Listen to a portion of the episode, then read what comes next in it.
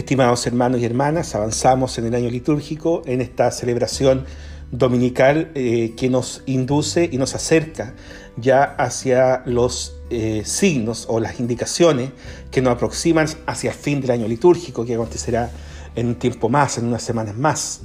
El Evangelio de hoy día viene a ser un símil, una continuidad con el Evangelio del domingo pasado. Hoy día se nos presenta en clave parabólica esta situación de estos siervos que dicen que sí a su Señor, pero que finalmente no hacen lo que el Señor les pide, y aquellos que aparentemente son indiferentes a la voz del Señor y por lo tanto desatienden lo que el Señor les invita a vivir, pero que luego en la cotidianidad o en la práctica o en el día a día, por decirlo de otra manera, eh, sí están dispuestos eh, y actúan de acuerdo a lo que el Señor les había invitado a vivir.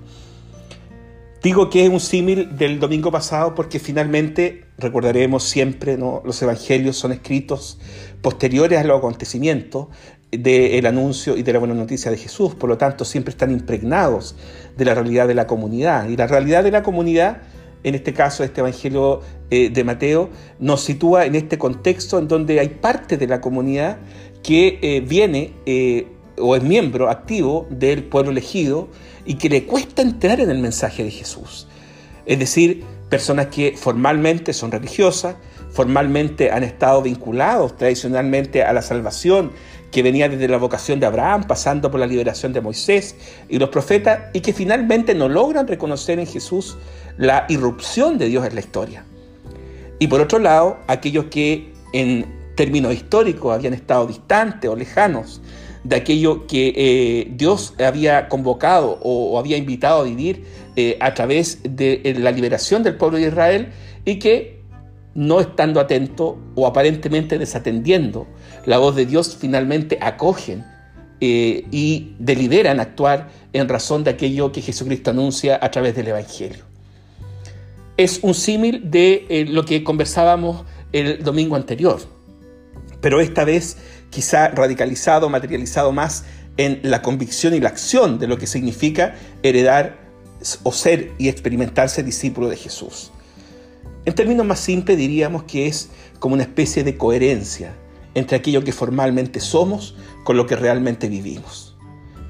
Y esto le exigía, por supuesto, al contexto del Evangelio en su sentido original, una palabra, una convicción que repercutiera en su vida, es decir, el reconocerse que tenemos que desatender eh, de alguna manera lo que hemos venido cultivando para poder reconocer en Jesucristo nuestro Dios. Y por otro lado, también reconocer la necesidad de que nuestra vida cristiana debe materializarse de alguna manera. Y ahí está el tema, porque eso tiene muchas variables y tiene eh, muchas eh, perspectivas desde las cuales podríamos considerar esta acción o esta voz de Jesús en este Evangelio. ¿Qué es lo que hace posible que nuestra vida cristiana sea realmente cristiana?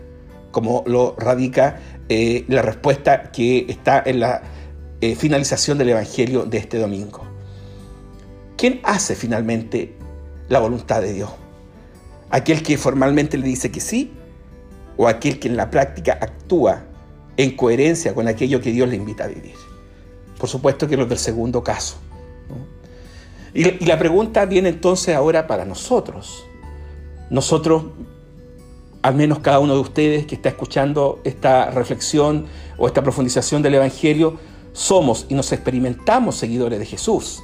Por eso es que escuchamos esta palabra y por eso es que la reflexionamos y por eso es que la internalizamos de alguna manera en nuestra vida. Pero la pregunta viene dada ahí. Es decir, nosotros formalmente somos seguidores de Jesús. El Señor de alguna manera ha seducido nuestra vida. Ahora, la pregunta es si formalmente somos seguidores de Jesús, ¿qué es lo que mueve nuestras acciones, nuestras visiones o nuestras decisiones en la vida práctica, en la cotidianidad? ¿La mueve el Señor o la mueve otro tipo de situaciones, como por ejemplo la conveniencia personal, como por ejemplo los intereses particulares, como por ejemplo el cierto reconocimiento social o, el aplauso fácil o cualquier otra realidad que no está de acorde o no entra en coherencia con aquello que el Evangelio nos proporciona.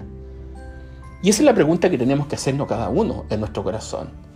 Una pregunta que hay que hacerse personalmente, no pensando en el que está enfrente o en el que tengo al lado. sino que pensar en nosotros y preguntarnos a nosotros mismos, ¿qué es lo que realmente mueve nuestra vida? ¿Estamos vida por los intereses, la acción, la propuesta o el anuncio del Evangelio de Jesús? ¿O finalmente el Evangelio de Jesús termina siendo una formalidad en nuestra vida? Cuando el Evangelio es una formalidad, eso permite o posibilita, por ejemplo, que hagamos cuestiones que son absolutamente contrarias a lo que el Evangelio nos proporciona y nos invita a vivir y que atentan directamente contra el Evangelio de Jesús. Por ejemplo, tenemos eh, gravemente que recordar la situación desastrosa que hemos tenido como iglesia en los últimos años, ¿no? o al menos que se ha evidenciado en los últimos años respecto de los casos de abuso de ministros de la iglesia. ¿Por qué se produce eso? Porque no hay esta conexión. No hay esta conexión entre la realidad que escapa o que nos invita a trascender nuestra vida cristiana y nuestra acción cotidiana. Fragilidades tenemos todos, debilidades tenemos todos, pecadores somos todos. Por eso es que nos acercamos a Jesús, porque la primera condición para seguir a Jesús es reconocerse limitado, es reconocerse pecador.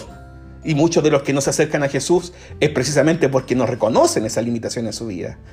Pecadores somos todos los que nos sentimos seguidores de Jesús. Pero atentar con acciones o decisiones que van directamente en contra de aquello que el Señor nos proporciona, nos invita a vivir, evidentemente refleja una disociación, una excisión, una separación entre la formalidad de nuestra fe, entre los que decimos sí, y por otro lado, en la práctica, desatendemos aquello que esa fe nos invita a vivir en términos esenciales. Es decir, en la práctica es un no. El Evangelio nos da la respuesta frente a este interrogante o a esta decisión tensionada que ocurre en estos dos ejemplos. ¿Quiénes finalmente hacen la voluntad de Dios? Los que actúan en coherencia. Y actuar en coherencia siempre es más arriesgado, siempre es más impopular, siempre tiene menos reconocimiento, siempre tiene menos valoración bajo las condiciones o las circunstancias que mueven el mundo en general. Entonces, volvemos a hacernos la pregunta, ¿qué es lo que hace posible finalmente que nos podamos identificar con el Evangelio de Jesús? El atender a aquello que el Señor nos invita a vivir, no nuestros intereses, no nuestras convicciones, no nuestras tendencias personales ni la búsqueda de cierto eh, aplauso social en sus diversas expresiones. Por ejemplo, otro ejemplo que podríamos dar, aquellas personas que se declaran o que manifiestan su eh, condición de seguidores de Jesús, pero que en la práctica no tienen ninguna vinculación ni ningún signo que evidencie esa vida cristiana en términos, por ejemplo, de celebración comunitaria. La típica persona que dice, mira, a Dios yo lo encuentro en todos lados, Dios está en todas partes, por lo tanto, yo creo mucho en Dios, pero armo mi creencia o mi seguimiento de Dios a mi modo. La salvación de Jesucristo atenta o más bien exige que ese tipo de convicciones eh, se derrumben. Porque lo que hace Jesús es todo lo contrario.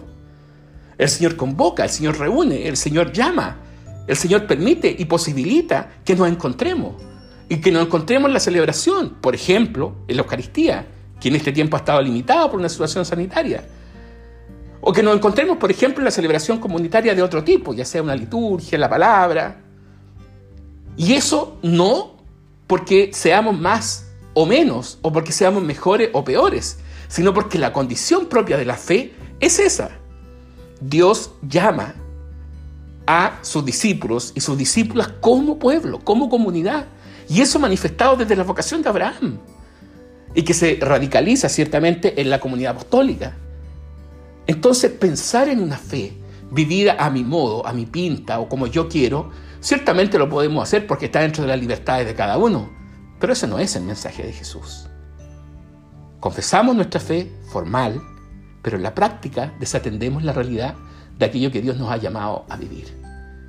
No porque seamos mejores, no porque seamos buenos, sino porque Dios nos ha llamado a constituirnos como comunidad de esa manera. Si uno mira, por ejemplo, el espectro social que nos rodea, pasa exactamente lo mismo personas, hombres y mujeres que manifiestan explícitamente su adhesión a Jesucristo, su adhesión al Señor, pero que en la práctica desatienden absolutamente aquello que están llamados a vivir y testimoniar. Y más que un juicio hacia el otro, La, reflexión de hoy apunta a que nosotros nos hagamos la pregunta. No porque nosotros tengamos que jugar a los demás, sino porque nosotros tenemos, ante todo, como dice la parábola, mirarnos a nosotros mismos para no desatender luego esa viga que tenemos en búsqueda de la paja que está en el otro.